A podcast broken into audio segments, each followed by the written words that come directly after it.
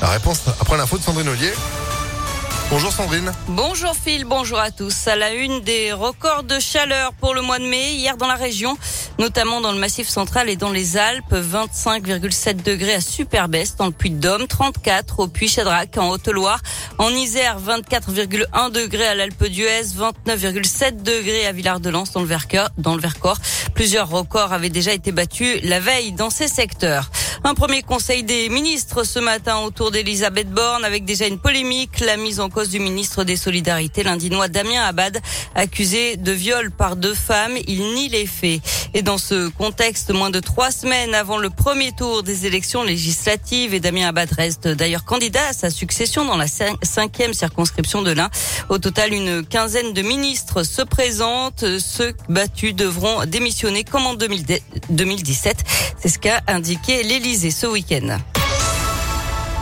Le siège de la gendarmerie visé par des tirs de mortier à Lyon. Ça s'est passé dans la nuit de samedi à hier, selon le progrès, dans le quartier de la Confluence, le long du quai Il n'y a ni dégâts matériels ni blessés. Personne n'a été interpellé.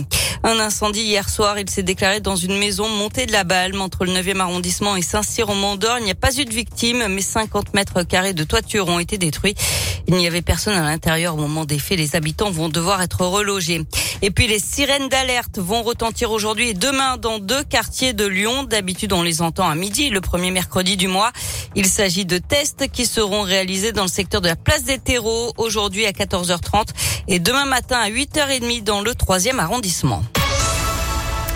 On passe au sport avec du foot et le triomphe des filles de l'OL. Elles ont été reçues hier après-midi à l'hôtel de ville de Lyon pour une cérémonie officielle. Elles ont présenté leur nouveau trophée aux fans. Cette Ligue des Champions remportée samedi soir à Turin contre le FC Barcelone. La huitième de l'histoire du club, un record.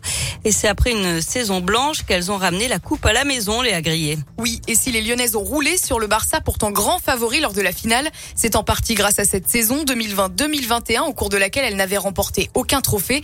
Elles ont su en faire une source de motivation à l'image de la latérale Selma Bacha. Écoutez, on nous a annoncé outsider. J'ai envie de dire, moi personnellement en tant que joueuse, tant mieux pour nous. Moi j'aime bien quand on nous laisse un peu de côté, on nous voit comme les perdantes, parce qu'au final la réponse elle est sur le terrain et aujourd'hui on l'a très bien fait, donc euh, je suis très fière de l'équipe.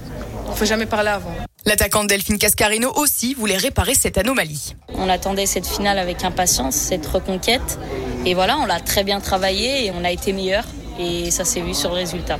Depuis qu'elle a pris les rênes en avril 2021, l'entraîneur Sonia Bonpastor a refait de cette toile une machine à gagner avant tout en imprimant son incroyable mental à ses joueuses. On rentre dans l'histoire, bien évidemment qu'on savoure, mais je voulais avant tout euh, mettre en avant mes joueuses parce que je pense que je suis quelqu'un de très exigeante, qui laisse pas grand chose au hasard et je leur apprime aussi au quotidien. Le message passe très bien. Il ne reste plus qu'à terminer le travail en championnat pour remettre complètement l'OL féminin à sa place au sommet du foot mondial. Et pour l'instant, c'est bien parti. Les Lyonnaises sont en tête du classement de la division 1 avec 5 points d'avance sur le PSG à deux journées de la fin. Enfin, 10 Français sur les cours de Roland Garros euh, aujourd'hui, suite du premier tour avec l'entrée en liste notamment de Richard Gasquet, mais aussi de Raphaël Nadal et de Djokovic. Hier, seul Grégoire Barrère s'est qualifié pour le deuxième tour côté tricolore. Élimination de Monet, Burel et Mladenovic. Eh ben c'est noté. Merci beaucoup Sandrine. L'actu à tout moment. ImpactFM.fr, les replays aussi grâce à notre application. Et vous êtes de retour à 10h. À tout à l'heure. 9h34.